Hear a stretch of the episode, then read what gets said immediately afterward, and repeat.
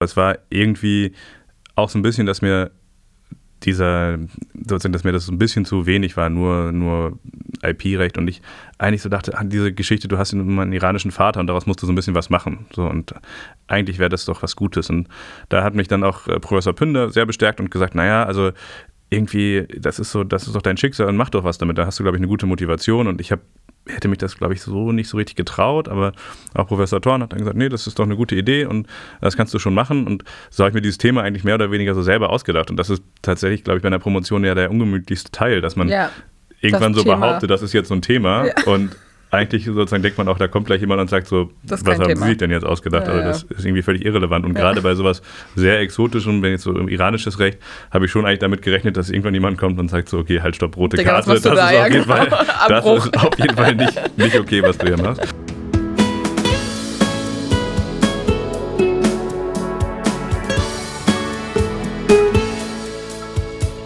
Brezeln und Wein, der Podcast für die ehemaligen der Bucerius Law School. Liebe Zuhörerinnen und Zuhörer, ich heiße euch ganz herzlich willkommen zu unserer mittlerweile 15. Ausgabe des Podcasts Brezeln und Wein. Wir freuen uns riesig, dass heute bei uns Maurice Zumorodi ist. Ich sage ab jetzt auch nur noch Momo, weil das ist der Name, unter dem ich ihn kenne und unter den, glaube ich, ganz viele von den Alumni und Alumnae auch Momo kennen. Momo ist in einem fabelhaften Jahrgang, den wir mittlerweile schon sehr häufig beim Podcast hatten, nämlich im Jahrgang 2009, so wie ich. Momo ist nicht nur Volljurist, ähm, promoviert und Barinhaber, sondern auch Teppichhändler. Und ich freue mich riesig, dass du heute hier bist. Herzlich willkommen, Momo. Vielen Dank, liebe Laura. First things first. Du weißt, was jetzt kommt. Wir schreiben Samstag, 12.30 Uhr und es ist Zeit für Eden Rock, den guten Originalstudium Generale Wein und es obliegt dir, ihn zu öffnen. Ich hatte gehofft, dass du die Uhrzeit nicht äh, verrätst, aber jetzt machen wir es trotzdem. Genau. Gut, wir haben keine Geheimnisse. Ja, perfekt. Ja. Ja, mach ruhig voll. Das müssen wir ja ständig nachschenken, ne? Kleine Gläser. genau. Also das erste muss ich schon korrigieren, Laura. Ich bin nämlich noch gar nicht promoviert. Also ich habe zwar. Aber du promovierst noch, ich promoviere ne? noch. Genau, genau. ja, stimmt. Das, das habe ich auf dem Schirm. Ähm, dazu kommen wir auf jeden Fall auch noch, nachdem wir angestoßen haben. Prost erstmal. Schön, dass du da bist.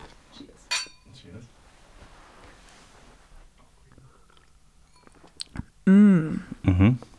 Das weckt Erinnerung. Mhm. Gute Erinnerung? Ja, absolut. Ja? ja. Hast du schon mal eine Flasche Wein geklaut?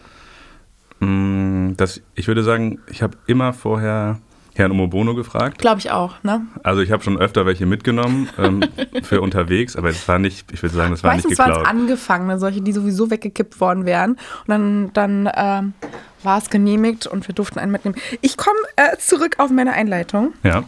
Du und die Teppiche. Was genau soll das? Wie bist du dort gelandet? Ich bin eines schönen Tages mal die Kö runtergelaufen oder eine Parallelstraße Heinrich von der Kö.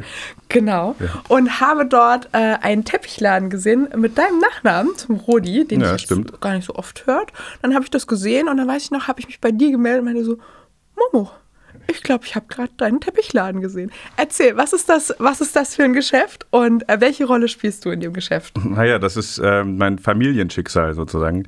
Äh, mein Vater ist Teppichhändler, wie es sich gehört für einen richtigen Iraner, äh, erfüllt also alle Klischees und äh, macht es seit 40 Jahren. Äh, und ich wollte da natürlich irgendwie möglichst weit von weg. Also nach dem ähm, während meines Abiturs ist mir irgendwie so klar gewesen, ich kann auf keinen Fall hier ähm, in Mülheim bleiben, beziehungsweise in Düsseldorf und ja. ähm, wollte echt irgendwie gerne meine Flügel ausbreiten und mich distanzieren von dem, was mein Vater macht, irgendwie Teppiche verkaufen und hatte so die Vision von einem irgendwie schicken Anwaltsbüro und einem gut sitzenden Anzug und äh, der großen weiten Welt und bin also dann irgendwie aus Hamburg, äh, aus Mülheim nach Hamburg gezogen und habe hier studiert. Und so im Laufe der Jahre ist mir eigentlich klar geworden, dass mir das doch ein bisschen fehlt und dass diese, dieser Aspekt mit irgendwie ähm, das ist einfach ein cooles Material, Teppich, ein cooles Produkt und auch, ja. dass es irgendwie so ein einfach ein schönes Schicksal ist, dass wir dieses, dass es dieses Unternehmen gibt und ähm, dass ich eigentlich meinen Vater nicht so richtig damit alleine lassen kann.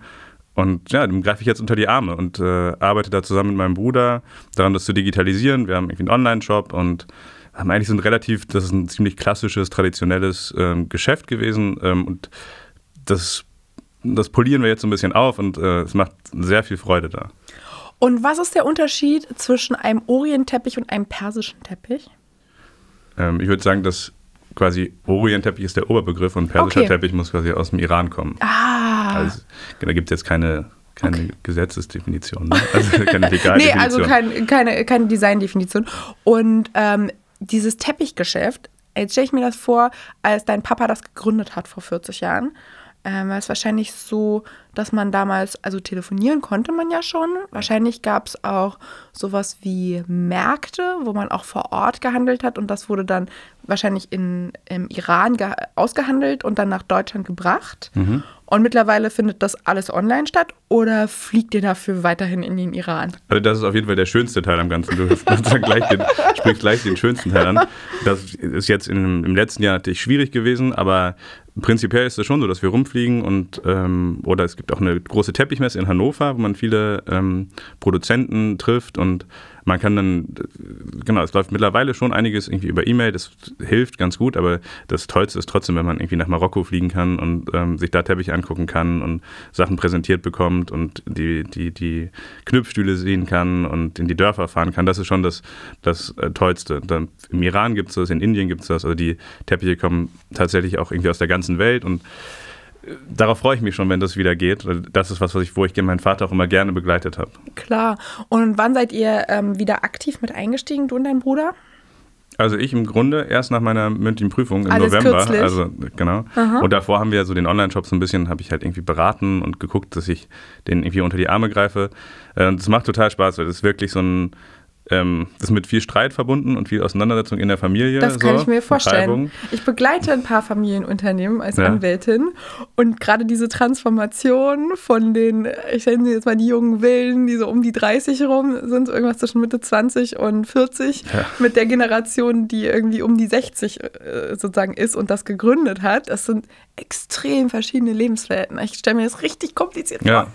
Also ich bewundere da eigentlich im Kern meinen Vater schon, dass er sagt, äh, dass er sich darauf einlässt und sagt, ja, ich möchte, ich finde das Internet, das hat, das hat wahnsinnige Potenziale und das, Ja. also er hat irgendwann mal gesagt, das Internet ist wie eine unsichtbare Hand, das das Geschäft nach oben hebt und also hat so eine metaphorische cool, Sicht darauf, oder? ohne, Eigentlich ganz schöne, Genau, ganz ohne- schöne Idee, oder? ohne aber genau zu verstehen, was eigentlich wir da machen, wenn wir uns irgendwie die Haare raufen. Ja. Aber ähm, genau, es ist, er ist da schon prinzipiell großzügig und ist auch irgendwie dabei und, und versteht, dass das irgendwie seine Chance ist, da auch rauszukommen aus dieser Nummer. Und weil ich glaube, er selbst hat jetzt nicht so eine richtige Exit-Strategie. ähm, aber äh, genau, es ist eben trotzdem häufig sehr, sehr aufreibend, wenn er irgendwie nicht, Sachen nicht richtig respektiert und wir dann ähm, ein neues Kassensystem einführen, er aber immer noch auf seinen Zetteln Sachen abrechnet und dann irgendwie wir Teppiche online verkaufen, die nicht mehr da sind. Und das ist einfach schon ähm, schwierig. Klar. Aber trotzdem, ich glaube, das Wichtigste ist eigentlich, dass ich das schon sehr genieße, irgendwie mit meinem Vater und mit meinem Bruder so viel Zeit zu verbringen. Ich habe mir irgendwann gesagt, so, wenn ich jetzt immer weiter in Hamburg in irgendeinem Unternehmen arbeiten würde oder in der Kanzlei arbeiten würde, dann würde ich auf jeden Fall jetzt wichtige Jahre, die mein Vater ist 70, ähm, mit meinem Vater einfach nicht mehr verbringen können. Und das Klar. hat für mich privat einfach eine, macht schon einen großen Teil der Motivation aus, dass ich irgendwie da äh, nach Mülheim fahren kann, nach Düsseldorf fahren kann und mich mit denen auseinandersetzen kann. Auch wenn es unangenehm ist, hat es irgendwie auf jeden Fall einen Wert. Das Ja. Gehalt ist zwar viel schlechter, aber es ist sozusagen, es hat einen Die privaten Experience, Wert. ja, Ja, genau. wollte ich gerade sagen. Und hast du einen kleinen oder einen großen Bruder? Ich habe einen großen kleinen Bruder, also der ist jünger als ich, aber größer. Und ähm, wie kommt ihr klar?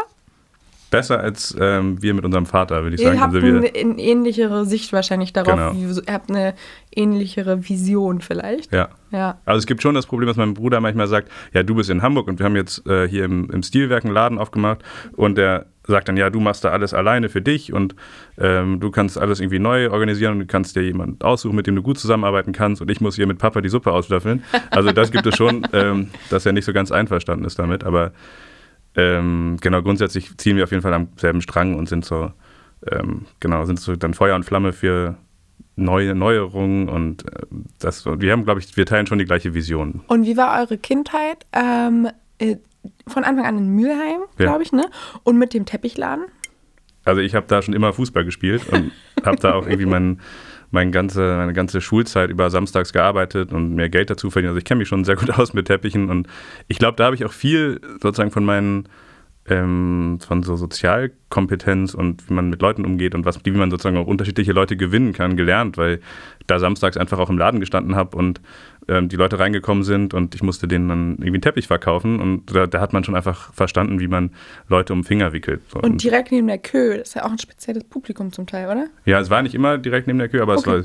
es war natürlich ist es schon so Düsseldorfer ähm, Schickeria. Schickeria so ein Ja. bisschen und äh, genau, die sind immer noch beeindruckt, wie gut ich Deutsch spreche. ähm, also es gibt schon Oh ab und zu Gott. sehr schräge Situationen, aber ähm, Sprichst du dann ganz langsam und deutlich? ja, zum Beispielsweise. Oh Gott. Harte Nummer. Und äh, so, jetzt überlegen wir mal, was kauft denn so eine durchschnittliche Mit-50erin aus der Düsseldorfer Schockeria für einen Teppich? Wenn die bei Mhm. euch reinmarschiert, was würdest du sagen? Du hast ja wahrscheinlich, also ich glaube, bestimmte Zielgruppen kaufen einen bestimmten Teppich relativ oft. Ja, das stimmt, es ändert sich aber. Also Ah, es gab, okay. ich würde sagen, es gab eine, als mein Vater das meiste Geld verdient hat, das war wahrscheinlich so in den 50er, 60er Jahren und wo es irgendwie dann so losging und der Teppichhändler insgesamt ging es dann einfach spektakulär, weil es irgendwie Wirtschaftswunder und die Leute haben ihr Geld in Damals noch im Pelzmäntel Iran, oder? und ähm, Ja. ich weiß ehrlich gesagt gar nicht genau, wann er gekommen ist. Aber jedenfalls haben in den 50er, 60er Jahren die Leute in Deutschland halt irgendwie für 30.000, 40.000 Euro Teppiche gekauft und haben es entweder in Gold oder ähm, in, in Teppiche angelegt. Krass. Oder Pelzmäntel. Also das Ja. war sozusagen ja diese Zeit, in der man dann So solche Statussymbole ja. irgendwie wollte und ähm, das wichtig war. So ist es heute wirklich deutlich weniger. Also Teppiche passen halt irgendwie zum Sofa, werden dann noch irgendwie ausgetauscht, wenn der Sofabezug gewechselt wird und es ist nicht mehr so ein Ding, wo man irgendwie 30.000 Euro ausgibt und das soll dann für das ganze Leben halten, sondern es ist irgendwie so ein bisschen auch so ein Einrichtungsgegenstand, der einfach günstiger wird. So. Und ähm, genau das hat sich geändert und dann gibt es schon einfach tatsächlich auch sehr individuellen Geschmack. Also, dass die Leute sagen, so, ja, ich, wir sind halt im Landhausstil eingerichtet, dann muss es irgendwie hell sein und ich mag aber Vintage-Teppiche und es kann ruhig ein gebrauchter Orient-Teppich sein. Da gibt es irgendwie die ganze Bandbreite. Und es gibt ziemlich moderne Teppiche auch, wo wir auch unsere eigenen Designs knüpfen lassen. Also gibt echt? so eine, cool. gibt es wirklich ähm, total viele äh, Möglichkeiten. Und ich glaube, das, was so der Einsteigerteppich ist für alle, ähm, so ein Kelim-Teppich, also sind dann gewebt, die sind ein bisschen günstiger, ähm, farbenfroh und halten trotzdem. Und das ist, glaube ich, das, was auch so in unserer Generation quasi immer gut ankommt. Das, sind, das Viele ist das. Einsteigermodell, wenn, sie, Genau, wenn man sich ja. zum ersten Mal so richtig Gedanken über einen Teppich macht, der nicht von Ikea kommt. Da hat man es geschafft. Ja, voll. so grown up. ja. Und wie viele Menschen hängen da an dem Unternehmen dran? Also ihr, ihr drei? Ja. Und habt ihr noch andere Mitarbeiter, die beschäftigt oder ist das ein Three-Man-Business? Nee, das sind schon so also fünf bis sechs, würde ich sagen, sind Ja. wir. Ähm, Im Moment haben wir unseren Einzelhandel ja geschlossen. Ja. Das heißt, da sind das ist ein bisschen weniger, aber der Online-Shop läuft dafür umso mehr. Und Alle richten während Corona ein, oder? genau, das, ist, das funktioniert extrem gut. Ja. Also ähm, wir sind sehr zufrieden damit, wie irgendwie die Nachfrage ist und wie begeistert auch die Leute auf diesen Shop reagieren, weil es irgendwie natürlich viel transparenter ist. Die Preise stehen da direkt. Man kann sich irgendwie, ohne dass man sich bedrängt fühlt, im Laden ähm, alle möglichen Teppiche angucken und wir haben auch relativ viel Texte. Man kann sich das durchlesen und ähm, prinzipiell ist vielleicht das Feedback sehr gut und wir uns macht total Spaß, diesen Online-Shop aufzubauen. Ähm, dabei ist aber einfach ein ganz anderes Skillset gefragt. Also, weil mein Vater kann zwar Mhm. Super ganz gut Deutsch sprechen, aber so genau, auch, kann ne? echt, der ist schon, will ich sagen, an der Grenze zu Legasthenie und kann, also kann nicht so richtig lesen und schreiben. Ja. Und ähm, plötzlich kriegen wir irgendwie, weiß ich nicht, 30, 40 E-Mails, die wir beantworten müssen, wo wir einfach irgendwie nochmal jemanden einstellen mussten, der alleine quasi so Kundenservice macht. und so Social Media Marketing und ne, das sind einfach ganz andere Anforderungen, Ja. die es vorher überhaupt nicht gab und wo wir auch niemanden hatten, der das machen konnte. Ja, voll krass. Ich, kannst du gut handeln?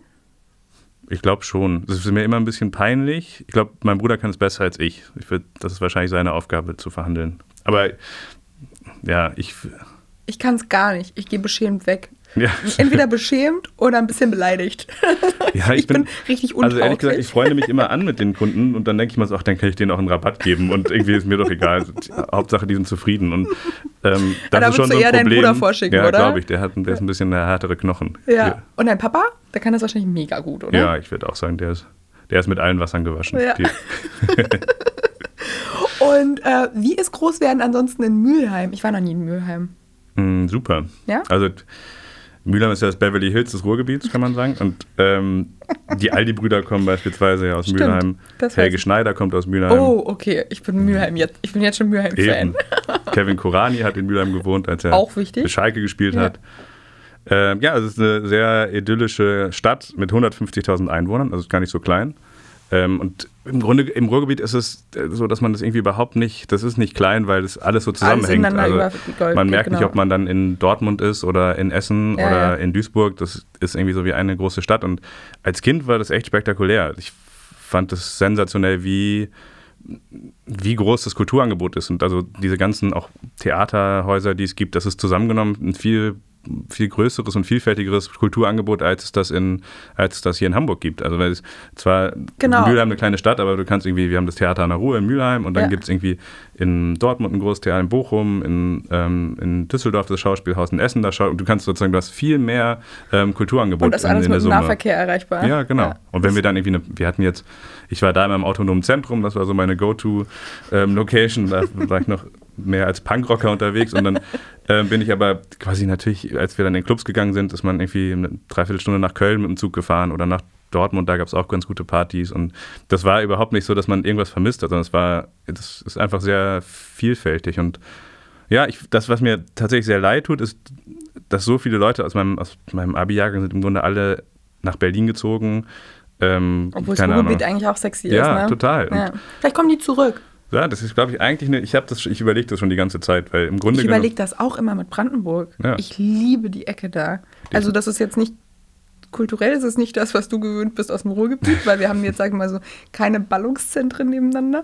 Aber dafür viele andere Sachen, die ich total fahre. Ich, ich denke da immer darüber nach, ob man dann nicht irgendwann wieder einfach zurückgeht. Ja. Und also ihr habt ja mit Kilian hast du hier ja schon mal über Immobilienpreise in, ja. ähm, in Großstädten gesprochen ja. und das ist natürlich ein totales Problem. Also selbst wenn man als Anwalt hier in Hamburg arbeitet, ist es schon schwierig, Chance. irgendwie ein, ein, Haus mit Garten irgendwie äh, Du schaffst den relevanten Sprung super schwer nur. Genau. Ja. Und das ist schon, wo ich mir sage, das kann man, das kann man viel entspannter in Mülheim ähm, sozusagen sofort realisieren. Ja, und, klar. Ähm, hat im Grunde kann, muss man kaum Abstriche machen. Man kann, gibt ja in Düsseldorf auch jede Menge Kanzleien und ähm, wenn man das machen möchte. Also ich kann ich spiele schon mit dem Gedanken, das finde ich schon, das nimmt einfach sehr viel Druck raus. So gleichzeitig muss man sich vielleicht aber trotzdem fragen, ob man, ob das nicht dann vielleicht eine Niederlage ist und ob man sich nicht irgendwie doch vielleicht in Hamburg messen möchte, ähm, auf welche Art auch immer, so, aber wahrscheinlich ist es einfach Quatsch und es, ähm, genau, aber das, es gibt auf jeden Fall im Ruhrgebiet so einen totalen Brain Drain irgendwie, weil es, vielleicht, wenn weil ich so das so, ja, ja, weil ja. echt alle Leute, die wirklich viele Sachen auf die Beine gestellt haben und mit denen wir irgendwie kleine Bands hatten oder die dann, weiß ich nicht, irgendwie ähm, ins Theater gegangen, also Theaterstücke aufgeführt haben oder sich Sachen ausgedacht haben, irgendwie, die, die sind alle irgendwie dann weggegangen und also alle halt in die großen Städte. Ob das jetzt Berlin oder München ist, ist ja dann letztlich egal. Was hast du für Feedback von deinen Eltern bekommen, als du gesagt hast, du gehst, äh, bist hörst Punk und äh, gehst ins autonome Zentrum. Also meine Mutter fand das super, die hat überhaupt nichts dagegen. Und ich glaube, mein Vater hat es nicht verstanden, der war die meiste Zeit mit seinen Teppichen beschäftigt. Also war, okay. das war schon okay, war okay. Ich. Ja. Oh, cool.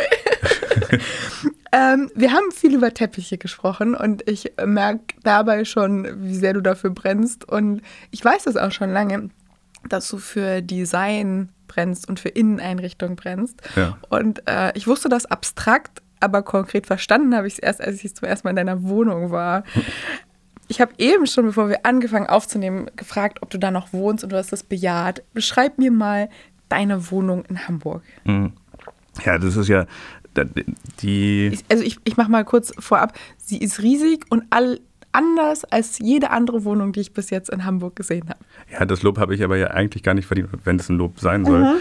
Ähm, weil ich habe einfach wahnsinniges Glück gehabt, ähm, dass ich Eckbert und Bettina getroffen habe, die meine Nachbarn eigentlich waren und die mich aufgenommen haben im Grunde genommen und gesagt haben, hier, du kannst gerne einziehen und äh, ich habe in der Zeit keine richtige Wohnung gefunden und habe totales Glück gehabt dann in diese, ähm, das ist schon eine spektakuläre Wohnung, in die ich mich verliebt habe, wo ich sozusagen von außen so dachte, oh wow, das sind echt coole Typen, mit denen muss ich mich anfreunden. Ja. Und dann hat es glücklicherweise irgendwie geklappt. Und hast du dann so getan, als hättest du sie zufällig auf der Straße getroffen oder nee, hast du einfach mal geklingelt? Gegen, ich habe gegenüber gewohnt und hatte mich irgendwann ausgeschlossen und dann... Ähm, hast du einfach da geklingelt? Genau, dann habe ich geklingelt und dann haben wir irgendwie Fußball zusammen geguckt und uns angefreundet. Ah, wie cool. Ja.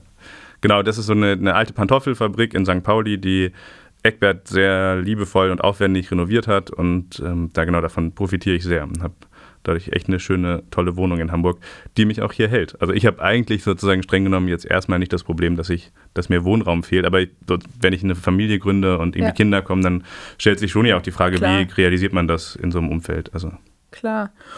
Und ähm, die Wohnung ist in, also diese ehemalige Pantoffelfabrik ist in meiner Erinnerung in so einem extra, einem kleineren, extra stehenden Haus, ne? Mhm. Und ich weiß auch noch, dass wir hochgegangen sind und oben war auch noch so ein Outdoor-Bereich, oder? Wie so ein. Ein Atrium. Genau, Ja. genau. Das war da, oder? Ja, das ist so ein bisschen ein Trick, den sich Eckbert ausgedacht hat, weil quasi daneben, da gibt es ein Haus, was ziemlich nah dran ist und was eine grelle rote Farbe hat und sehr doll reinstrahlt quasi. Und durch dieses Atrium hat man so eine Orientierung, also es ist wie, wie ein Innenhof, der nach oben offen ist und das gibt einfach eine, so eine Orientierung nach innen, wo man, ähm, genau, wo man, so ein kleines Einöd in der Stadt, kann man sagen. Ja, kleines, kleines, großes Einöd, ein wahnsinniges Einöd in der Stadt und wunderschön und sehr liebevoll eingerichtet. Hast du schon mit eingerichtet oder war da alles schon so, wie es jetzt aussieht? Mm, Also das ist jetzt sehr privat, aber Eckbert ist irgendwann ausgezogen Ja. und hat viele Sachen natürlich mitgenommen und das war meine Chance, dass ich dann quasi auch mit reingrätschen konnte. Hast mit eingerichtet. Ja, genau. Aber ähm, genau, viele Sachen sind schon einfach von Eckbert und Bettina und ähm, genau, die da bin ich auch sehr die haben auch einen guten Geschmack, deswegen bin ich damit Ja, auch sieht ganz zufrieden. Mhm. wahnsinnig schön aus, wirklich. Und du kochst auch für dein Leben gerne dort, oder? Ja, genau. Das Herzstück ist auf jeden Fall die Küche, die direkt neben dem ähm, Esstisch liegt und äh, einfach, ich bin ja auch notorisch unpünktlich und ähm, das ist äh, für mich sozusagen der große Segen, dass ich dann immer weiterkoche. Wenn die Gäste schon da sind, kann ich weiterkochen und die ähm, sitzen dann schon am Tisch und ich kann sozusagen einfach weiter unterhalten, obwohl ich noch eigentlich die Zwiebeln schneiden muss. Das äh, genau habe ich jetzt leider schon lange nicht mehr gemacht, Ja. aber ich hoffe, dass wir das bald wieder, dass wir bald wieder mehr Gäste haben können und ähm, dass es wieder ein bisschen sozialer wird und man nicht zum Podcast gehen muss, um ein Glas Wein zu trinken. Endlich mal legal ja, getestet. genau. Ähm, du bist ein wunderbarer Gastgeber und deine Liebe zum Gastgeber sein und deine Liebe zum Essen und äh, zu guten Drinks hast du auch verwirklicht mit Mhm. deinem ersten, ich glaube, es ist dein erstes großes Business gewesen. Jetzt gerade nimmt ja wahrscheinlich auch das Thema Teppiche super viel Zeit Mhm. in, in deinem Leben ein und auch echt viel Arbeit, kann ich mir vorstellen, Ja. diese Transformation zu machen. Aber ähm, vor fünf Jahren kam das Standard um die Ecke, ne? Vier Jahren. Vier Jahre Ja. sind es erst. Guck mal, ich habe euch schon komplett etabliert, hab schon ein doch halbes gut. Jahrzehnt aufgerundet. Genau, kam das Standard um die Ecke, was ähm, die Hamburger Zuhörer, glaube ich, wahrscheinlich jedenfalls viele äh, schon kennen werden. Entweder weil sie selber mal da waren oder weil sie über Insta oder so mitbekommen haben, was da passiert. Das ist ein Aperitivo-Bar der- auf der großen Freiheit. Genau. Wie ist das passiert? Und was genau macht ihr da? Also jetzt gerade ist wahrscheinlich wenig möglich, aber wenn kein Corona ist, was Ich macht wollte ihr da? gerade sagen, richtiges Business ist es eigentlich nicht. Ja, also die, jetzt das ist im Moment schwierig. eher so ein Aushalten und Verwalten ja, ja, äh, von einem ziemlich großen Elend. ja. Aber genau, prinzipiell ähm, ist, es ein, ist es echt sehr viel schöner geworden, als ich dachte und auch sehr viel professioneller. Das hatte ich selber nicht so kommen sehen. Ich bin da wirklich eher so reingerutscht, weil besagter Eckbert, von dem wir gerade schon gesprochen haben, Ja. ähm, die äh, sozusagen diese Immobilie bekommen hat, gekauft hat und dann quasi wir die Gelegenheit hatten, unten äh, sozusagen diesen, diesen Ladenlokal, dieses Ladenlokal zu bespielen. Das ist, wenn man auf die große Freiheit raufläuft. Also die meisten kommen ja immer von Esripa-Bahn. Genau. Wenn du von da kommst, läuft man quasi in die große Freiheit rein, läuft durch die große Freiheit durch, durch da, wo es ganz krass blinkt. Dann kommt rechts noch die Thai-Oase. Genau. Und dann ist schräg links das Standard. Ja, Oder du musst dann über die, links, ne? nee, du musst über die Straße drüber, Stimmt, über die dann Simon links. Straße. Genau. Dann kommt irgendwie Grünspan, Ja. Indra und dann kommt es auf der Genau. rechten Seite. Auf der rechten Seite? Mhm. Ah, Habe ich gerade die Seiten vertauscht, krass. Ja, auf der rechten Seite.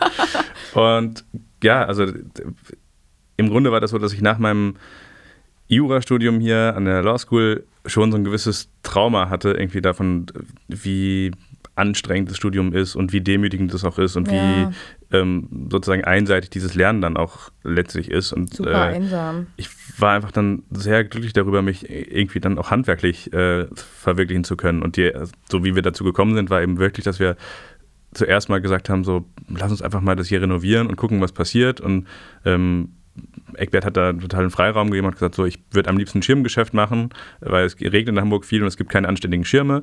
Und ich konnte ihn dann überzeugen, dass nicht alles, ähm, alle irgendwie so reiche Werber ähm, sind, die dann auch teures Geld für Schirme ausgeben wollen, sondern das, das, was wir eigentlich gut können, ist eben Gastgeber sein und ähm, vielleicht irgendwie Leute zu Gast haben und, und Essen kochen und Getränke ausschenken. Lass uns das doch lieber machen. Das ist doch irgendwie viel sinnvoller.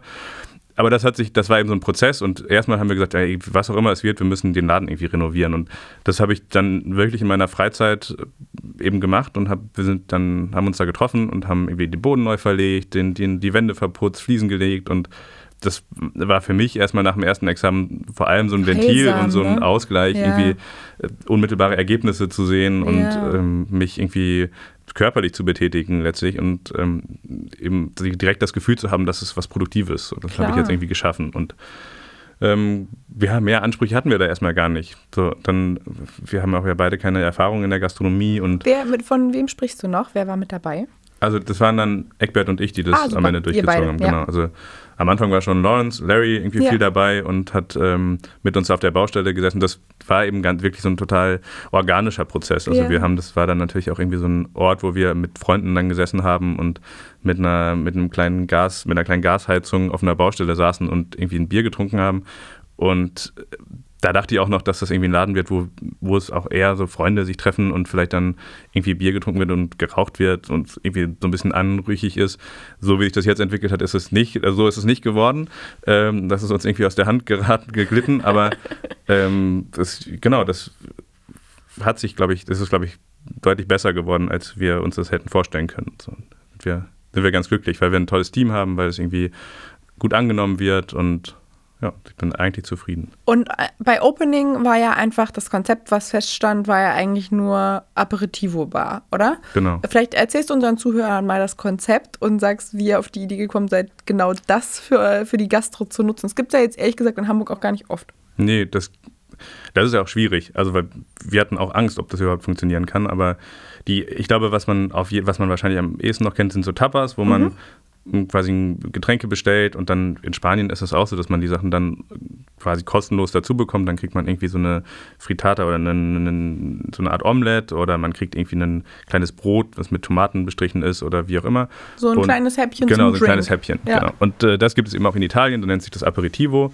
Und ganz traditionell ist es eben so, dass man da eher einfache Sachen bekommt, aber ähm, die eben beim, im Aperol Spritz quasi inkludiert sind und man ähm, trifft sich nach der Arbeit auf ein Glas Weißwein oder ein Aperol Spritz, ähm, isst diese Häppchen und hinterher geht man natürlich dann noch zurück ähm, nach Hause zu Mama, die richtig gekocht hat, wo dann richtig gegessen wird. Also das ist quasi so, wie Aperitivo eigentlich in Italien funktioniert. Ja. Und Eckbert und ich sind beide große Italien-Fans gewesen und haben gesagt, diese, das ist eigentlich was, was wir total vermissen und was echt schön wäre, wenn man irgendwie so ein Getränke und Essen gleichzeitig hat, also vernünftige Drinks und ähm, gutes Essen Häppchen, und ja, genau. dass irgendwie so eine Leichtigkeit hat. Ja.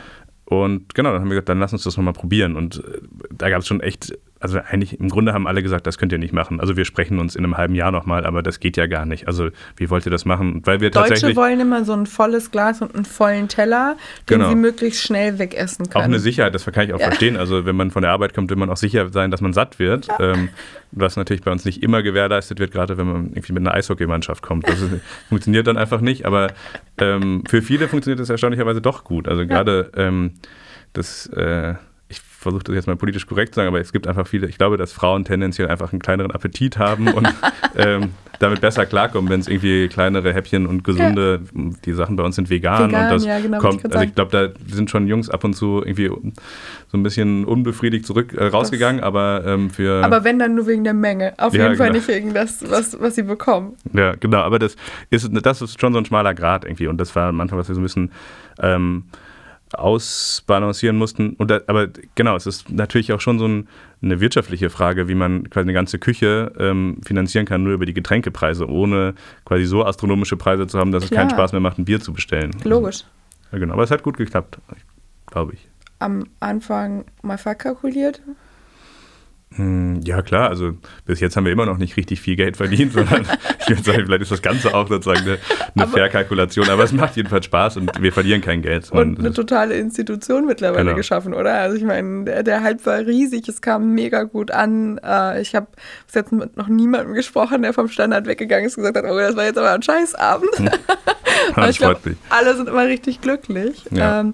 Kann mir aber auch vorstellen, dass man manchmal so ein bisschen stressige Gäste abkriegt, einfach wegen der Lage. Oder geht's? Nee, das Reguliert ist sich so ein überhaupt kein bisschen? Problem. Ah ja, also echt? nicht. Cool. Wir hatten total Angst vor Junggesellenabschieden Ja. und Leuten, die da irgendwie marodierend durchgehen, aber es, das versteht man irgendwie. Also wir haben ja weiße Tischdecken, sieht, glaube ich, schon so ein bisschen Ja, schicker aus und manchmal ist es so, dass wir so Anfragen bekommen oder bekommen haben, ja. ähm, wo quasi Leute gesagt haben, ja, wir, es ist uns total unangenehm, aber wir würden gerne einen Junggesellenabschied, ob das wohl geht und also, wir würden uns aber echt nicht verkleiden, versprechen wir und wir wollen eigentlich nur zusammensitzen und dann haben wir... Wenn ihr im Häschenkostüm kommt. Ja, eben nicht, sondern die haben sozusagen gesagt, so, wir wollen nicht so einen klassischen Junggesellenabschied, aber wir wollen irgendwie was trotzdem Schönes. was Schönes machen ja. und dann haben wir gesagt, ja klar, das ist natürlich kein Problem, aber also diese Angst, die wir hatten von irgendwie Schlager-Move-Fans und ähm, ich weiß, du bist ein Schlager-Fan, aber nicht mehr so? Nicht mehr okay, so sehr. Oder vielleicht ich auch falsch Aber ich würde auf jeden Fall, ich, ich weiß auf jeden Fall, was ihr meint mit dem, mit dem Schlag von Gästen. Ich genau. glaube, das würde mich, glaube ich, auch wenn ich eine Bar hätte, doch äh, massiv stressen, wenn ich sowas mit einkalkulieren müsste. Ähm, und ja, ich, ich freue mich, dass das so gut geklappt hat und dass ihr damit äh, nie Probleme habt. Ich glaube, wenn ich so drüber nachdenke, das ist auch kein Gedanke, den ich noch nie hatte, eine Bar, Bar in der Nähe der Ripperbahn ja. aufzumachen, einfach weil ich sowas total witzig finde. Aber ich glaube, das ist schon manchmal auch ein bisschen spezielles Problem. Aber mega cool, wenn die sich nicht zu euch verirren, sondern das Setting da die, die richtigen Leute anlockt und ja auch einfach so eine, eine gute Mischung aus Chillen und ausgelassen sein ja. zulässt, ne? Ja, das ist bin wirklich sehr, ich bin total glücklich darüber, wie, wie die Gäste eigentlich drauf sind. Die in der Regel ist es echt ein, sehr schöne Abende und also ich kann dir nur empfehlen, mal ein Praktikum bei uns zu machen, wenn du ja. möchtest. Du kannst äh, gerne die als Geschäftsführerin. Ähm ich bin übrigens richtig, nee, nicht als Geschäftsführerin, ich bin übrigens richtig schlecht ähm, im Kellnern. Also ja. ich habe ja schon häufig in der Theke gestanden, ich kann gut zapfen, das passt super. Ähm, Drinks mischen, ja, Aperol Spritz kriege ich hin, wobei das immer so leicht gesagt ist. Es ist gar nicht so einfach, einen guten Aperol zu machen. Nee, ähm, genau, aber da, da würde ich sagen, da bin ich mittlerweile auf einem ganz guten Weg. Aber wenn ich das Essen zum Beispiel an den Tisch bringen muss, bin ich eine richtige Nulpe. Ich habe ja mal im äh, Eiscafé gearbeitet. Ja. Katastrophe. Eisbecher machen. Es gibt 24 verschiedene Kombis. Ich vergesse ständig, was wohin kommt. Du kriegst das nur zugerufen, musst das unter Hochdruck machen und dann diese super verzierten Dinger da auch noch in ganzen Stücken an den Platz bringen. Es war eine Monsterkatastrophe. Das ist was, was auch total in Vergessenheit geraten ist, oder? Also ich, so Eisbecher, ja. große Eisbecher mit so verzierten Klimbim, so richtig oldschool. Ich, ich wüsste nicht, wo man das in Hamburg bekommt. Also, ja, in also Brandenburg gibt es das noch. Okay, bei Louis Cellas kriegst du das auf jeden Fall nicht. Nee, genau. Nee, nee, nee, nicht diese, dieses, das in die Waffel machen, kein Thema. Pinocchio-Becher und das noch Das ganze drumherum und die, diese Tropica-Becher ja, genau. und so, wo du dann auch irgendwas schneiden und in alle Richtungen stecken und das muss dann mega, also ich bin die übelste Pflaume, wirklich, ich krieg's gar nicht hin. Hast du Spaghetti-Eis auch gemacht? Ja, natürlich. Das, das, geht noch, tatsächlich. Das habe ich besser hinbekommen. Dann musst du das, das ist mit dieser Maschine, wo du das ja. durchdrückst, kein Thema. Mit der Hand, das ist ja sehr anstrengend. Ja, ne? das ging. Habe ich hinbekommen, mit 18 habe ich auf die Reihe bekommen. Aber dieses ganze Zusammengestecke und dass du dann vergisst, welche Kugeln da rein müssen und so, ich fand das super kompliziert.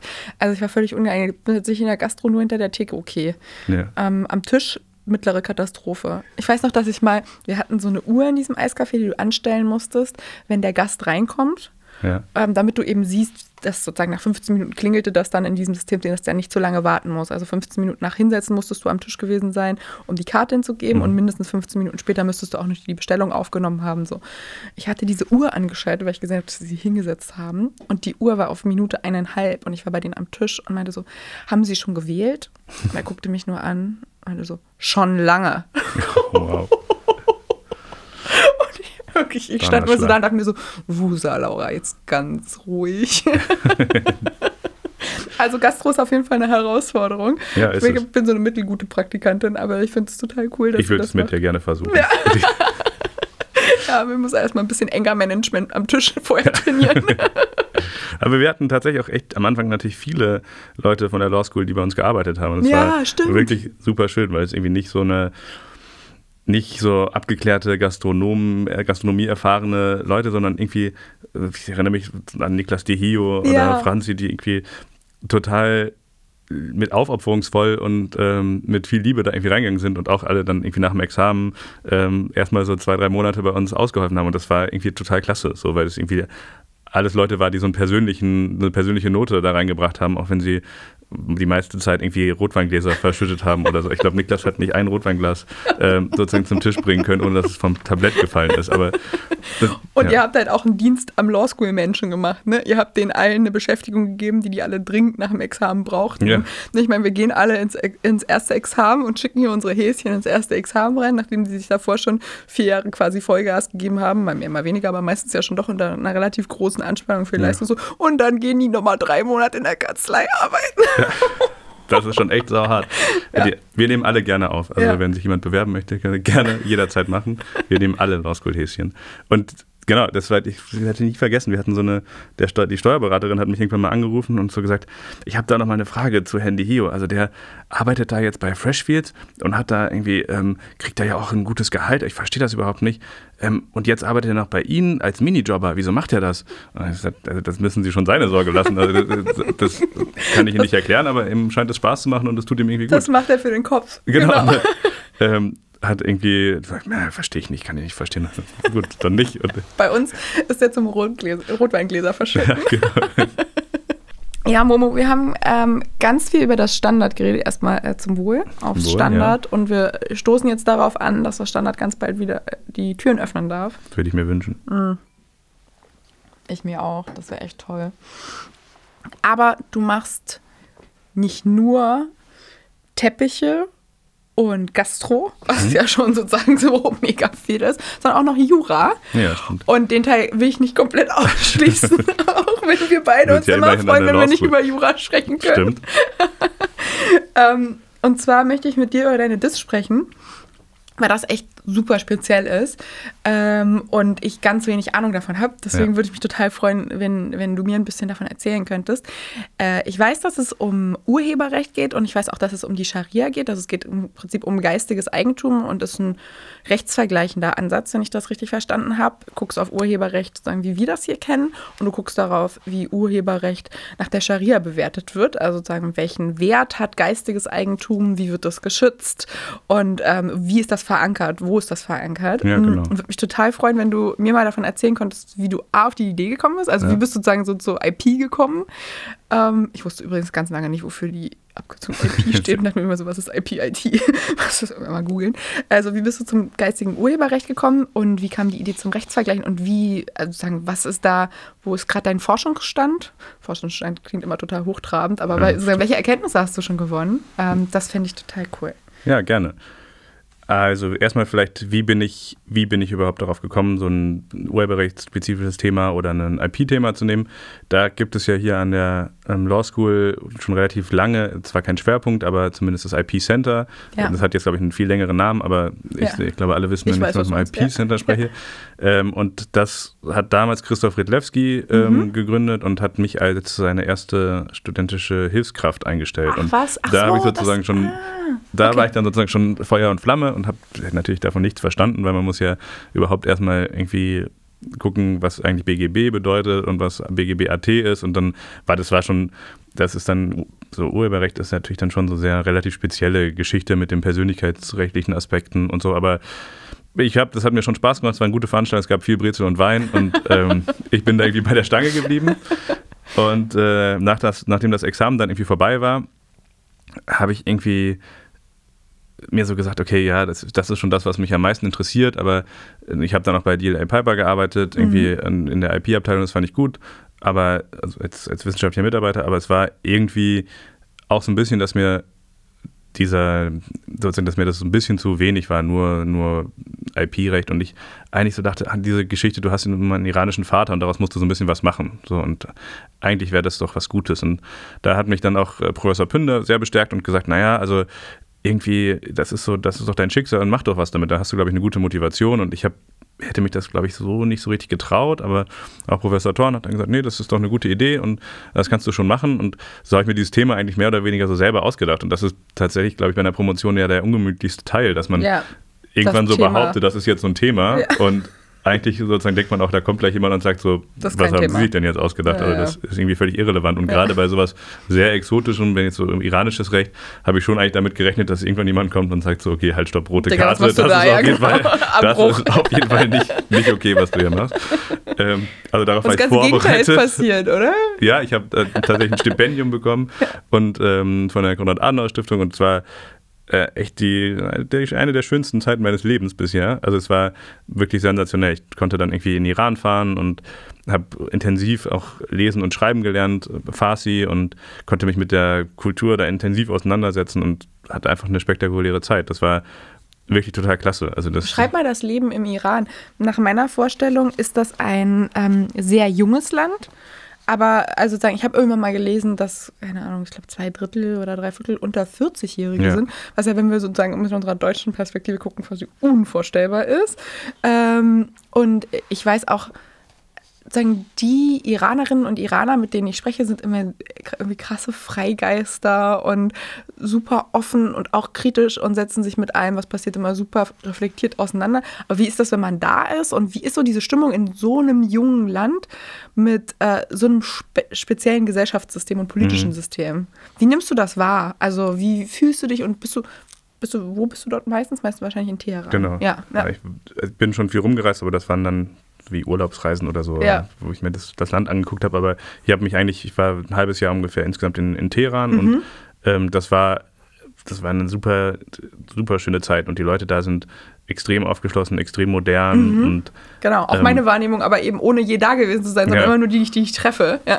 Genau, das ist natürlich, kann ich das nicht so genau sagen, weil ich so in dem Umfeld von meiner, von der Uni, die Freunde, die ich dann da gefunden habe, das waren natürlich Leute, die da auch zu Ausstellungseröffnungen gegangen sind, ähm, in Galerien abgehangen haben und in relativ teuren Cafés, die es dann da gab, irgendwie Liberale, waren. Also, Intellektuelle wahrscheinlich. Genau, das ist ja. dann natürlich schon jetzt nicht unbedingt ein repräsentativer Querschnitt durch die Gesellschaft, aber das, ähm, die Leute, die ich dann, mit denen ich mich beschäftigt habe, das waren alles spektakuläre ähm, Typen, die sich wirklich viel ausgedacht haben und dann irgendwie, weiß ich nicht, heimlich Yogakurse angeboten haben mit gemischten Klassen, wo ich Oh, irgendwie hingegangen bin, okay. was wirklich unter, äh, also unter Strafe verboten ist und ähm, Krass, ist es echt, ja. ja. Und die irgendwie so Fotoprojekte für die ist, also für uns ist sozusagen Iran ja das Exotische und für Ja. die, äh, die gucken natürlich dann immer weiter und sagen so, wir hatten in Irak und Afghanistan und dann gab es irgendwie, da habe ich zwei Fotografen, ähm, Freunde gehabt, Fotografinnen, die ähm, dann mich immer mitnehmen wollten nach Afghanistan und in Irak und dann hat ihre Fotodokumentation und ich habe, das heißt, weiß ich nicht, das ist mir jetzt vielleicht doch ein bisschen wild. Ich bin schon froh, dass ich hier im Iran bin und dass ich das hier irgendwie aushalte. Ähm, äh, insofern kann ich das nur bestätigen. Die waren extrem, die sind extrem gebildet, kluge, ähm, reflektierte Leute, die sich, die einfach irgendwie sozusagen einen Weg suchen, mit diesem Regime klarzukommen. Mhm, also ich klar. glaube, da gibt es einfach so ein bisschen die Frustration, dass man, oder man geht einfach nicht mehr so sehr in Opposition, weil man das Gefühl hat, das bringt es irgendwie nicht und Ja. das ist einfach nur gefährlich für mich und für Ja, ja. alle Beteiligten. Das führt dazu, dass man einfach sich irgendwie in, innerhalb dieser Glocke und unter diesem Druck, unter diesem So schön wie möglich macht wahrscheinlich. ja, ne? genau, dass man ja. einfach sozusagen seine Freiheiten so sucht. Ja. Dass man heimlich halt Alkohol trinkt, dass man heimlich eine Yoga-Klasse macht, wo, Ja. wo die gemischt ist, dass man, weiß ich nicht, versucht, seine Eltern zu überreden, dass der Freund auch bevor man verheiratet ist, bei ihm schlafen kann. Und das sind, das sind ähm, schon prekäre Verhältnisse teilweise, aber trotzdem ist das Leben schön und die machen sich das trotzdem. Also es gibt auf jeden Fall da Mittel und Wege, sich das schön zu machen. Ja, So. ja, ja, auf jeden Fall. Äh, Genau, in der Tendenz ist es, glaube ich, kann man schon sagen, aber je ärmer die Leute werden und desto, je ärmer die sind, desto religiöser sind sie wahrscheinlich und desto weniger ähm, Frei ist es, ne? desto weniger frei ist es und desto weniger frei ist auch dann so natürlich die Kindheit und Jugend von, von äh, den Iranern. Das, das kann man nicht leugnen, aber ich, genau, ich hoffe, dass sich das irgendwie tendenziell weiter in so eine freiheitlichere, rechtsstaatlichere Richtung entwickelt. Ja, klar.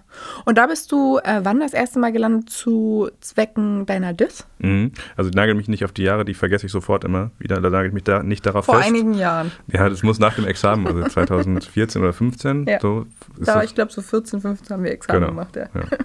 Sehr gut. Ich habe ja noch zwei, ich habe zweimal geschrieben, also insofern kann es schon, glaube ich, irgendwo in 15 dem Dreh, gewesen sein. genau. Ja. Ähm, mh, genau, und dann bin ich da hingefahren und das war auch tatsächlich das erste Mal, dass ich da war. Ich hatte vorher mit meinem Vater Persisch gesprochen, ich kannte das schon, aber Mhm. Ach ich hatte. krass, du warst vorher gar nicht zu Nee. Besuch da. Ich hätte gedacht, du hättest Nee, nee, in deiner nee. Kindheit schon mal da gewesen. Ach. Nee, das hat sich irgendwie überhaupt nicht ergeben. Mein Vater hat da ein bisschen ein schwieriges Verhältnis mit, Mhm. ähm, vor allem bei familiär. Also Ja. mein Vater ist nicht, polit, nicht nur nicht politisch gewesen Ja. oder nicht so politisch, dass er flüchten musste, aber ähm, er hat einfach, da gibt es trotzdem ja Familienstreitigkeiten Ja, und das hat ihn Klassiker. einfach dann nicht mehr interessiert. Ja, so. klar. Und, ähm, Genau, da war die Zeit dann aber reif und mein Vater ist tatsächlich auch mit mir hingeflogen, hat Wie mich da quasi cool. vorgestellt und bei seinem Kumpel äh, abgesetzt. Das, das war echt das Beste, weil ich er hat irgendwie gesagt, naja, guck mal, Momo, du kannst jetzt bei deinen Tanten wohnen, die, aber die bringen dich um. Also du kannst, du kannst niemals irgendwie nach zehn nach Hause kommen, die werden dich immer abholen und ähm, die werden dich so, sich so um dich kümmern, dass du nicht, dass du überhaupt keine Freiheit hast. Aber ich habe da meinen Freund Ruben, mit dem habe ich früher immer abgehangen und der, also Ruben ist Jude und ähm, wohnt halt im Iran, darf deswegen auch Alkohol trinken und hat, ähm, Papa hat dann schon verstanden, dass das sozusagen die richtige Adresse ist, wo er mich abladen kann. Und das war, also da bin ich ihm sehr dankbar dafür, dass er das gemacht hat, weil meine Tanten ähm, und Onkel waren wirklich derartig anstrengend. Das war ich war Ganz dann am andere Anfang, Richtung, ne? ich war am Anfang auf der Sprachschule und habe gesagt, so ich bin verabredet nach der Sprachschule, ich kann, ich kann heute nicht kommen. Und dann standen irgendwie so zwei Autos vor der Sprachschule Ja. mit, meiner, mit meiner kompletten Familie drin, die so gesagt haben, ja, wir holen dich ab. Und ich, so, ich habe doch gesagt, ich komme nicht und ich bin mit meinen Freunden verabredet. Ja. ja, aber wir fahren euch dann rum, deine Freunde können ja mitkommen. Und ich, das ist einfach so übergriffig und Ja. ähm, bevor, also, be, bevormundend gewesen, ähm, dass ich sehr Und bei Ihnen war. wahrscheinlich einfach ganz normal und ein Ausdruck von Sorge und, und äh, vielleicht auch eine Form von Gastfreundschaft oder Ja. sich um dich kümmern. Ja. Aber es ist extrem anstrengend. Ja, also da ich musste ich ja. konstant mich irgendwie abgrenzen Ja. und so sagen, ich habe jetzt irgendwie ein Schwierig. abgeschlossenes Jurastudium, bitte lasst mich einfach, ich kann das, schaff das schon hier AKA, das bedeutet in Ihren Augen wahrscheinlich auch einfach einen Scheiß. Ne? Das ist Ja. ein unverheirateter junger Mann, der hier den wir, unterwegs hier, ist. den wir unter die Haube bringen genau.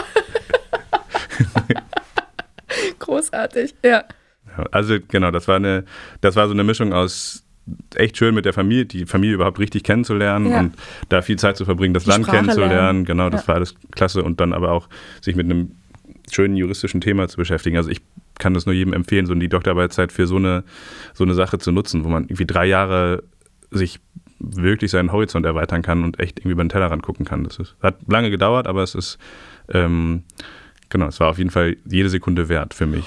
Und wie sieht äh, die Scharia Urheberrecht, also geistiges Eigentum, wie, wie bewerten die das? Ist das anders, als wir das einordnen? Stimmt. Klammern, wie ordnen wir das eigentlich ein? Ja, stimmt, wir könnten auch ein bisschen inhaltlich noch besprechen, vielleicht, ne? Da, da komme ich drum rum. musst, musst du auch nicht, Nein, aber ich bin gerne. ein bisschen neugierig. Nein, sehr gerne. Genau, die Idee ist eigentlich, dass ich so gesagt habe, es gibt so eine, das hat, ich habe in Paris an der Sciences Po studiert und da gab es immer so bei IP-Themen so einen philosophischen Ansatz. So, da ging es immer darum, warum schützen wir das eigentlich? Warum schützen wir eigentlich geistiges Eigentum? Das ist ja vielleicht nochmal ein bisschen anders als bei Eigentum an physischen Gütern. Und das muss man sich schon überlegen, wieso gibt es das bei geistigen, äh, bei geistigen äh, Erfindungen oder bei äh, geistigen Werken. Und deswegen habe ich mich überhaupt getraut, dass man das auch sozusagen, dass man so die Grundlagen mal angucken kann und so fragen kann, so wie das einfach insgesamt so in Frage zu stellen und so zu vergleichen. Und da bin ich dann darauf gekommen, dass eigentlich je weit, also in Deutschland ist es ja relativ klar, es gibt da so eine europäische ähm, sozusagen Rechtsphilosophie dazu, warum man geistiges Eigentum schützt. Und dann gibt es das aber auf der anderen Seite quasi im Iran auch, aber das ist, hat sich ja so unabhängig von, von Deutschland entwickelt und ist so fremd, dass man sagen kann, wenn sich da Sachen, wenn da Sachen parallel verlaufen oder es bestimmte so Legitimationsnarrative ähm, gibt, die sich, die vergleichbar sind, dann kann man vielleicht sagen, dass das so eine gewisse Allgemeingültigkeit hat. Also genau, einen gemeinsamen Wert, den man Genau. dem beimisst, ne? den sozusagen alle, Ja. hinter dem alle Menschen quasi dann Ja, stehen können. Das war sozusagen so ein bisschen der Ansatz, dass man Ja. sich dann so eine möglichst fremde Rechtsordnung sucht und dann sagen kann, okay, wenn das, wenn da aber alle sozusagen dabei sind und das alle verstehen, dann scheint das ja schon was, dann ein gewisses Fund zu sein. So, und ähm, das ist der Ansatz und am Ende kann man sagen, dass die Scharia auf jeden Fall ähnliche Narrative hat, dass man da auch, also sozusagen Eigentum wird auf eine ganz, in, in Europa macht man das mit der Arbeitstheorie von John Locke und da gibt es auch sowas, dass man, also mit, wenn man arbeitet, soll man das Eigentum an dem Erzeugnis haben, das lässt sich wohl auch auf ähm, sozusagen geistige Werke übertragen und also da gibt es schon parallele Argumentationsstränge quasi, die man so auf jeden Fall vergleichbar halten kann. Das größte Problem bleibt dann natürlich in der Praxis so die Rechtsstaatlichkeit und wie das dann umgesetzt wird. Und es ist zum Beispiel total schwer, an, an Urteile zu kommen. Es gibt keine, so hier gibt es dann Back Online, wo man sich tausend Sachen angucken kann. Das gibt es da logischerweise nicht. Und selbst an den Unis wird, werden so IP-Themen eben so unterrichtet, dass sie quasi westliches IP unterrichten. Also Ach in was, der echt? genau, ja. Also da ist dann Okay.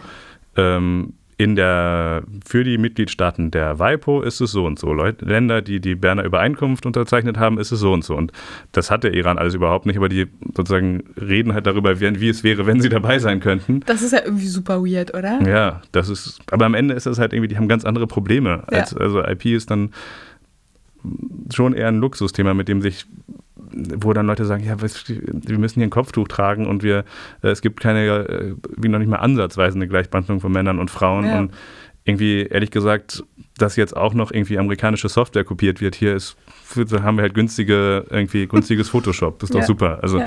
ich- Verstanden. Ich, genau. Okay. Aber damit, das Ergebnis ist eigentlich ganz versöhnlich, dass es, Ja. dass es da jetzt nicht, ähm, dass es nicht einen ideologischen Unterschied gibt, wo man sagen kann, Sondern wie man, manchmal wird es ja über. China zum Beispiel gesagt, dass dann ja, in, äh, die Chinesen, der Konfuzius hätte gesagt, dass irgendwie Kopieren das beste Lob ist und Ja. deswegen wäre es schwer, den Chinesen beizubringen, dass man äh, irgendwie Sachen nicht äh, kopieren darf oder raubkopieren darf. Ja, verstanden. So, und da das einfach zu widerlegen, das stimmt, glaube ich, auch ehrlich gesagt bei Konfuzius nicht, aber ähm, sozusagen das einfach so ein bisschen zu sagen, so, das ist auf jeden Fall nicht, das ist nicht das Argument, sondern es gibt da schon eigentlich was, was das total legitimiert und wo man das auch in der Scharia verankern kann und sagen kann, es ist nicht irgendwie gegen den Willen des Propheten oder steht, ent, ent, widerspricht nicht dem Koran oder so. Ich habe noch eine ähm, ganz dumme Frage. Ja. Äh, die Scharia, wie funktioniert das eigentlich? Also wie funktioniert die Rechtsordnung und wie hat die sich entwickelt? Das ist überhaupt keine dumme Frage, sondern sehr schwer zu beantwortende Frage. Genau, also mir, mir, reichen, mir reichen ja wie immer einfach Grundzüge, nur ich freue mich immer so sehr, wenn ich ähm, Ja. was, da, was lernen kann und ich habe so eine abstrakte Vorstellung davon, aber pff, das ist halt super un unkonkret und habe mich vor allem auch noch nie wissenschaftlich natürlich damit beschäftigt.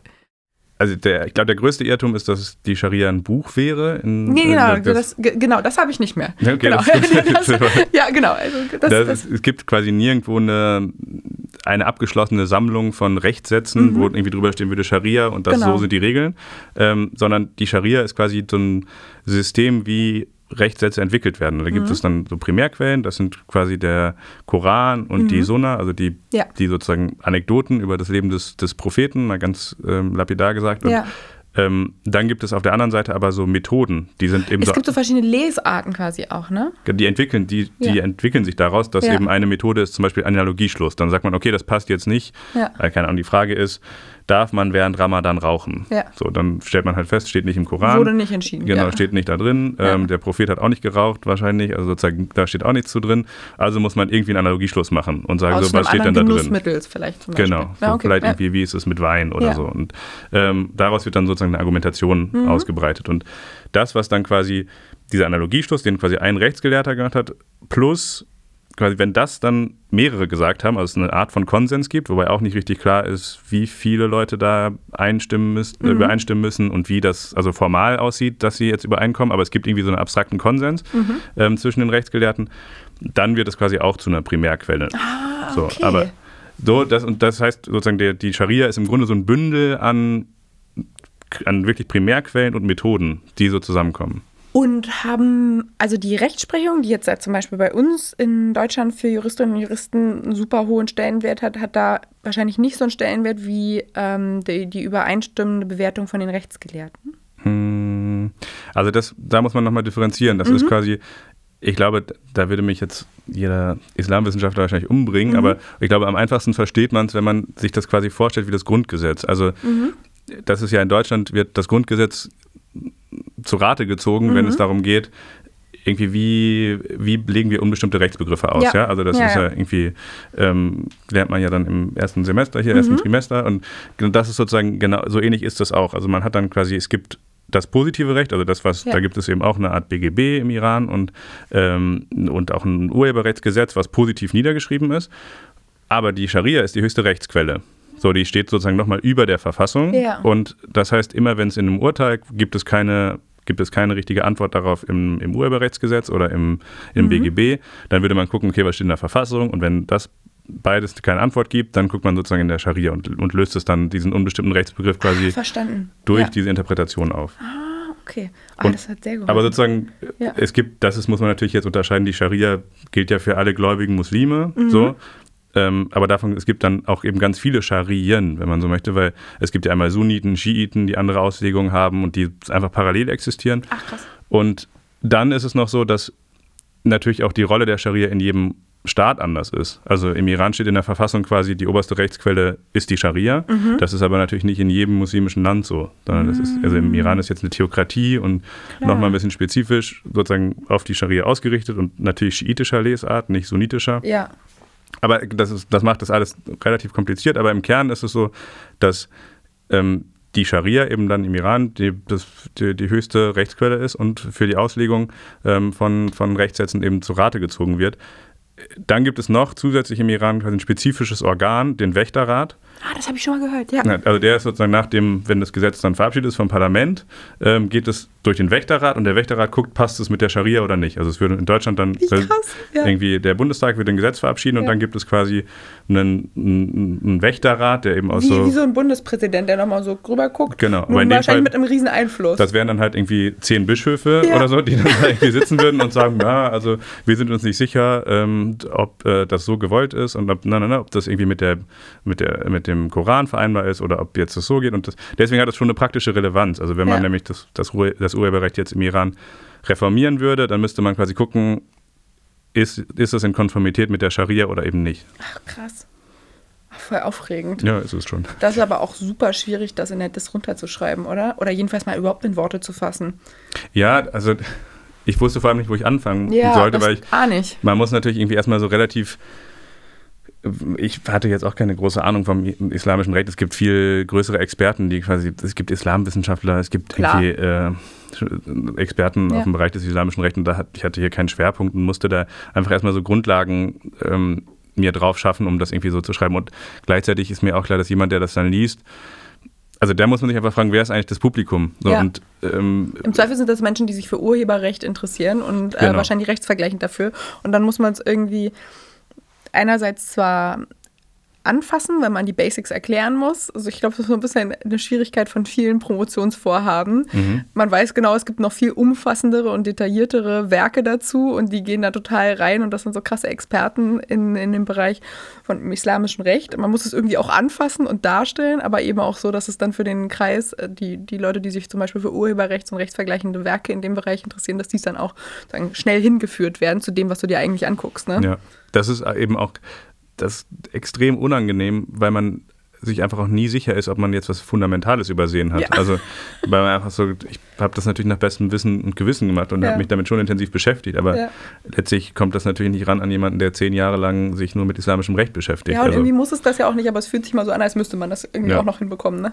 und ab und zu war das, ich, hier am MPI gibt es ja ähm, die Najma Yazari, die irgendwie so spezifisch sich mit islamischem Recht schon sehr lange auseinandersetzt und die hat so ein paar Doktoranden, die ähm, erstmal so Arabisch gelernt haben und ähm, die dann so, hast du diesen ähm, Gelehrten aus dem 15. Jahrhundert schon, das, die muss man ja in der Originalfassung lesen und ich war immer so, okay, also mal gucken, wie so die, Ja, da kommt noch. das auf mich zu, genau. Ah, nee, verstehe ich. das ist schwierig. Ich, ähm, ganz, ganz lieben Dank, dass du mir das erklärt hast. Das hilft mir mega. Äh, ich habe immer wieder mal so ein bisschen ergoogeltes Wissen, damit ich manche Begriffe einordnen konnte. Aber es hilft total, wenn man mal darüber spricht. Ich würde mich auch total freuen, wenn wir das ähm, verstärkter in unserer Ausbildung mit beigebracht bekommen. Ähm, einfach auch wenn der rechtsvergleichende Ansatz einen größeren Teil einnimmt, weil Ja. ich merke jetzt, ähm, jetzt wo ich arbeite als Anwältin, häufig auf internationalen Projekten und verschiedene Rechtsordnungen, sich gegenseitig ein Verständnis sagen, vermitteln müssen, wie ein bestimmtes Problem in welcher Rechtsordnung, wie ein Vertrag da wo wirkt. Ja. Super kompliziert und mir fehlt total das Handwerkszeug. Also ich muss mich jedes Mal total reinfuchsen, um, um einfach erklären zu können, was aus deutscher Sicht die Probleme wohl wären und ob es die Probleme auch sind in einer anderen Rechtsordnung. Ich gerade ein Riesenprojekt auf dem Balkan, wo wir so ganz Ja. verschiedene Rechtsordnungen auf dem Balkan miteinander vergleichen müssen. Boah, ciao, das geht ja in komplett verschiedene Richtungen. Und ähm, ich finde, das ist ein Handwerkszeug, was echt, also ist schwierig beizubringen, aber ich glaube, so ein gewisses Grundverständnis, wenn man das im Studium vermittelt bekommt, das würde schon echt mega helfen, weil es wird halt unsere Berufstätigkeit auf jeden Fall noch prägen, wenn man mit Jura oder wenn man überhaupt international zusammenarbeiten will mit irgendwem. Ja. Das äh, wäre schon echt hilfreich. Ich hoffe, dass sich das ein bisschen etabliert. Jetzt sind wir mit unserer Zeit schon fast am Ende, aber ich möchte einen Teil nicht ausklammern. Momo war die ganze Zeit, liebe Zuhörerinnen und Zuhörer, nämlich bei uns im Jahrgang der Jahrgangs-DJ. Hm, ja, stimmt. Und ich wollte es unbedingt nochmal platzieren, beziehungsweise dich fragen, wie ist das eigentlich passiert? Wie bist du da hingekommen und legst du heute noch auf? Mhm. Ja, es gibt ja überhaupt keine Partys mehr, auf denen man Nee, auflegen kann. zurzeit nicht. Aber okay, jetzt sagen wir mal, hast du im Februar 2020 noch aufgelegt? Ähm, Da habe ich, glaube ich, schon zu viel Angst vor meinem zweiten Examen gehabt, dass ich das nicht gemacht habe. Aber ähm, sagen wir mal im Oktober 2019 auf jeden Fall noch. Okay. Wo? Ähm, also ich, vielleicht erkläre ich erstmal, wie das gekommen ist. Das ist einfach so gewesen, dass ich beim in meinem Abi-Jahrgang äh, mich da ähm, nach vorne gedrängt habe und irgendwie diese Partys natürlich mit organisiert habe, weil mich das sehr interessiert hat. Ich glaube, das hast du ja auch an der Law School gerne gemacht. Ne? Und auch im Abi-Jahrgang. Genau, also ich glaube, das zieht sich durch unser Leben. Ja. Genau, sind wir uns sehr ähnlich. Und das, ähm, da habe ich dann einfach meine ersten Erfahrungen gemacht und habe das einfach angeboten, dass ich das hier an der Uni auch mache und das hat mir immer viel Spaß gemacht. Dann gab es ja die Euromasters, nee, nicht die Euromasters, das darf ich nicht sagen, die Champions Trophy. Ja. Ähm, und, Close enough. Ja, genau.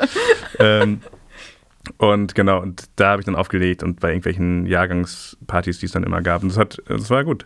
Und so bin ich dann an eigentlich meine lukrativsten Kunden, die Anwaltskanzleien, gekommen. Oh mein Gott, ich kann mich noch auch daran erinnern, wie du bei uns bei dem Ball aufgelegt hast. Ja, stimmt. Wo wir zum ersten Mal diesen kleinen Clubraum da aufgemacht haben. Oh Gott, beste Erinnerung. Ja, ja das war legendär. Ja. Genau, das hat irgendwie, das hat sich dann einfach so weiterentwickelt. Dann ja. Und dann bist du an den lukrativsten Kunden, die Anwaltskanzlei genau, gekommen. Genau, die brauchten natürlich welche für ihre Sommerfest- und Weihnachtsfeiern äh, äh, und dann bin ich gerne als DJ angesprungen. Und ja, das war einfach ein gutes Zubrot, irgendwie, das ich hatte während ähm, genau, der Doktorandenzeit und während der, genau, das war super. Meist gehassteter, gehasstester Musikwunsch? Ich bin da. Atemlos? Ich bin, ja, das ist schon an der Grenze, aber ich bin im Grunde da tolerant, weil da muss man, also wenn man das macht und gerade in solchen, zu solchen Gelegenheiten, dann muss man sein Ego einfach tatsächlich zu Hause lassen. Du versuchst dich nicht künstlerisch zu verwirklichen, nee, sondern die Gäste glücklich diesen, zu machen. Diesen Traum, dass ich sozusagen Musiker werde und äh, meinen eigenen musikalischen Anspruch gerecht werde, das habe ich schon sehr lange begraben und da muss ich einfach, mein Ego habe ich quasi zu Hause gelassen und da geht es ja dann darum, dass die Leute, die mich äh, gebucht haben und mich bezahlen, dass sie einen guten Abend haben und dann man dann da irgendwie sagt so, nee, das mache ich jetzt aber nicht oder das gefällt mir nicht, das ist irgendwie dann auch ein bisschen deplatziert. Und wie bereitest du so einen Abend vor? Also die trudeln, jetzt sagen wir mal so ein klassischer Abend, so eine Veranstaltung ab 18, 19 Uhr. Ja. Wie baut man da die Spannung auf, dass die am Ende, ich meine, hängt natürlich auch mal ein bisschen von den Drinks und vom Publikum ab, aber wie baut man musikalisch die Spannung auf für alle ähm, sozusagen Menschen, die versuchen mit ihrer eigenen Spotify-Playlist äh, solche Abende in irgendeiner Form zu stagen? Also ich glaube, ich habe eine total nüchterne Sicht darauf, ehrlich gesagt. Und ich glaube, die zwei ähm, Grundrezepte sind Alkohol und Hits. Also die, ich glaube, viel mehr Geheimnisse gibt es dazu eigentlich nicht. Okay, Alkohol und Hits und dann läuft das schon eben spätestens ab, ab halb eins. Genau. Okay. Ja, je nachdem, wie viel Alkohol und wann man gestartet hat. Aber also der Alkohol als Schmierstoff der Gesellschaft wirkt schon sehr gut und sehr ähm, lösend. Und ich glaube, dass ich, ich äh, glaube, dass man dann als, wenn man so ein paar Hits, die quasi für alle Generationen und für alle Geschmacksrichtungen also, hinter sich alle irgendwie so ein bisschen versammeln können, dann klappt das an, an den meisten Abenden ganz gut. Das wären meistens 90s. Ja, wahrscheinlich schon. Ja. Ich, ich kann das aber nicht, ich kann nicht so, ich denke nicht so richtig in so Stereotypen. Ich mhm. meine auch nicht, das ist schon auch so ein aber es gibt natürlich, also klar, 90s-Hits und ähm, was ich jetzt in letzter Zeit sehr ähm, für mich wieder entdeckt habe, das konnte ich noch nicht auflegen, aber das Eurodance. Also, Geil. Das ja. ähm, äh, ist, glaube ich, was, was jetzt in Zug, das äh, sozusagen für 2022 dann. Ähm, das wird das Zugpferd? Glaube ich schon. Also da, das ist nämlich so weit, dass diese 80er Jahre Elektro-Lieder, die 80er, 90er Jahre Elektro-Lieder dann irgendwie, glaube ich, nochmal kommen. Voll. Okay, letzte Frage. Welcher Drink darf bei der, du sagtest ja, das äh, wichtigste Schmiermittel ist eigentlich der Alkohol bei solchen Partys. Äh, welcher Drink darf bei einer guten Party aus deiner erfahrenen Sicht als Gastgeber nicht fehlen? Ich würde sagen, irgendwie so eine Art Sekt, Prosecco, Cremant, weil das ist gut für den Kreislauf, das hat meine Mutter schon immer gesagt. Und ich glaube, das hebt auch die Stimmung. Das ist, das ist gut für alle, jedenfalls zum Einstieg fast genauso gut ähm, wie der gute Eden Rock. Ich freue mich sehr, dass du heute hier warst. Ich habe mega viel dazu gelernt. Ich habe mich vor allem auch sehr gefreut, dass wir mal wieder miteinander quatschen ja, konnten. It's been a while. Ja. Ähm, Überhaupt auch so bekannte Treffen. Ja. Ne? Also Ungewöhnliches Gefühl. Lass uns doch mal auf dich anstoßen. Wir stoßen auf, auf dich, dich, an. Cheers. Cheers und auf ein hoffentlich baldiges Ende der Pandemie, damit all die schönen Sachen wie äh, Partys, das Standard und so weiter auch wieder laufen. Und in der Zwischenzeit wünsche ich dir ähm, richtig viel Erfolg beim Teppichhandel. Ja, danke sehr. Cheers. Danke, Laura.